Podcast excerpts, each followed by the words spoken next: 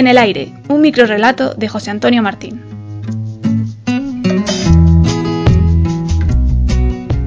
Y entonces el céfiro, el viento del oeste, comenzó a soplar con suavidad y la flora, por aquel golpe de aire, se alzó de un letargo invernal a la vez que lanzaba palabras al viento, de gratitud, y aquellas bicicletas, colgadas en su cueva artificial como murciélagos, empezaron también a despertar, estirando sus manillares y moviendo poco a poco sus redondas piernas.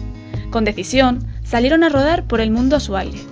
Y mientras el viento del oeste las empujaba, entre los discos de sus ruedas se escuchaban las primeras notas de Vivaldi, saludando a la recién estrenada primavera.